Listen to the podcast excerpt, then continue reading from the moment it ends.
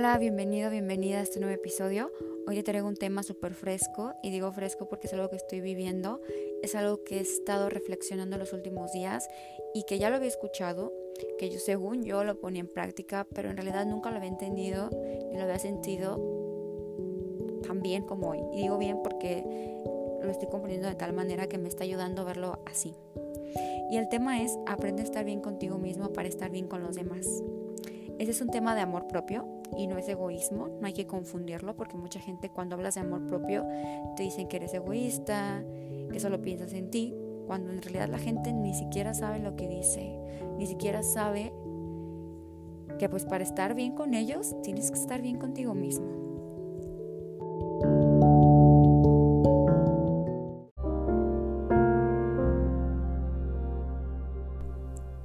Bueno, yo creo que todos hemos sacrificado cosas por el otro, ¿sí? Porque pensamos primero en los demás muchas veces. Y no está mal pensar en los demás, es muy bonito, es un acto de amor, de cariño, es parte de la mente emocional, es algo muy bonito del ser humano, ¿no? Que dividimos nuestra mente racional y emocional la emocional es la que siempre reacciona en, esta, en estos casos, ¿no? Cuando vamos a hacer algo por el otro y nos abandonamos a nosotros mismos. Y te digo, no está mal, siempre y cuando estemos, estés bien contigo mismo y cuando no pongas en juego tu salud física o mental. Cuando ponemos primero al otro, pues nos afectamos. Pero esto lo hacemos tan natural, o sea, no nos damos cuenta, lo hacemos natural porque lo hacemos muchas veces por amor, por sentimiento, otras veces por el que dirán, por la imagen que pueden tener de nosotros, ¿no? Incluso decimos que el otro se merece una segunda, una tercera, una cuarta, una quinta oportunidad y que y a veces si no la damos llegamos a sentir culpa o remordimiento, algún arrepentimiento. Y mira, te cuento esto porque, bueno, yo he sacrificado cosas importantes, horas de sueño, dieta, cosas que a mí me afectan directamente, por ejemplo, en mis hormonas.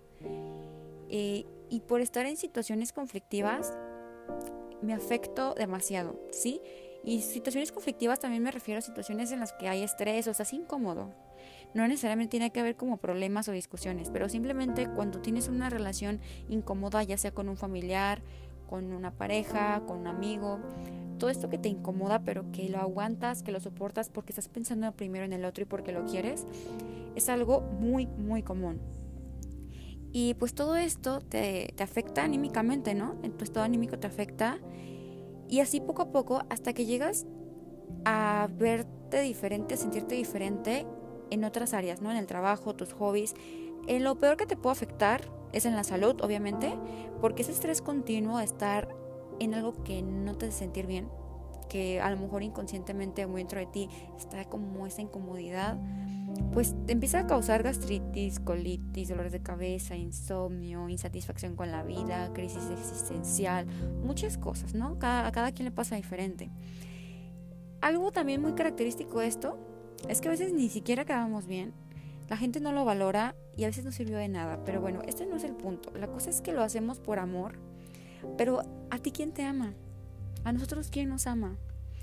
Y a veces no nos damos cuenta del daño que nos hacemos hasta que ya nos damos cuenta de que nuestra vida ya no es como antes, que sentimos diferente, que vivimos diferente, que lo que antes disfrutábamos ya no lo disfrutamos que a lo mejor estamos inmersos en un mundo de, emociones, en un torbellino de ideas día con día por el estrés, por todo lo que estamos viviendo. Pero estamos tan enfocados en lo externo que abandonamos lo interno y nuestras necesidades del alma. Aunque te voy a decir algo, el cuerpo siempre nos está gritando con esos síntomas, con esas incomodidades y nosotros lo ignoramos y empezamos a justificar con otras cosas, ¿no? Que si tenemos gastritis, ay, es que comí picante, que si me da la cabeza, ay, es que tengo mucho trabajo, es que estuve mucho rato en el celular, vi mucho rato la tele y me cansé, o con otras cosas.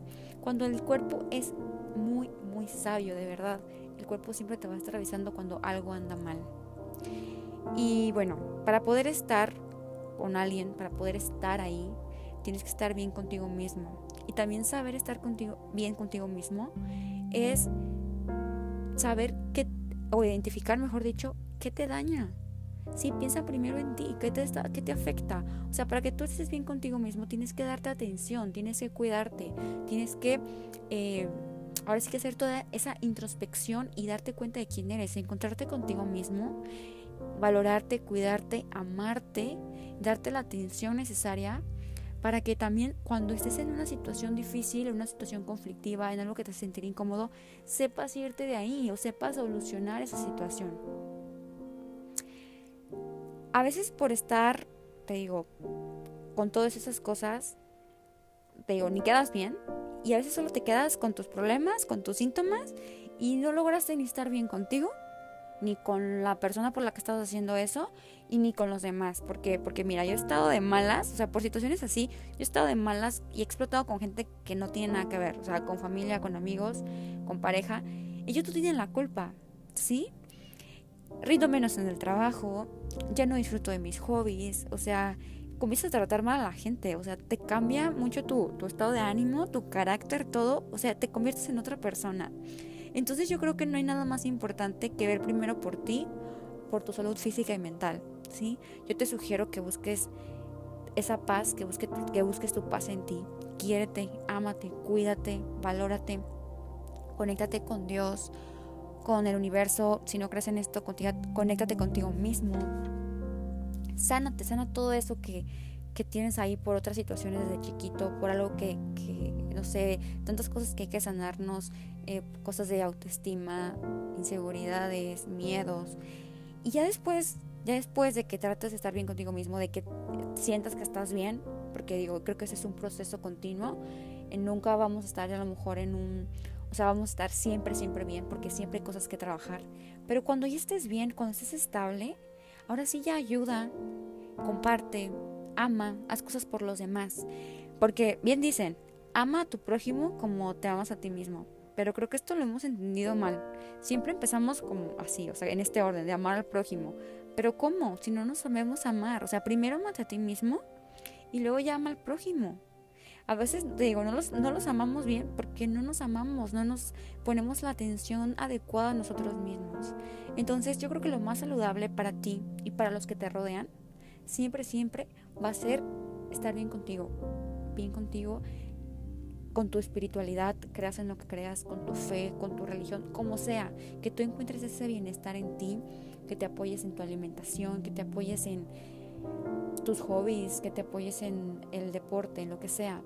Se trata de tener ese balance, ese bienestar que te digo que se encuentra, a tener un equilibrio entre alma, mente y cuerpo.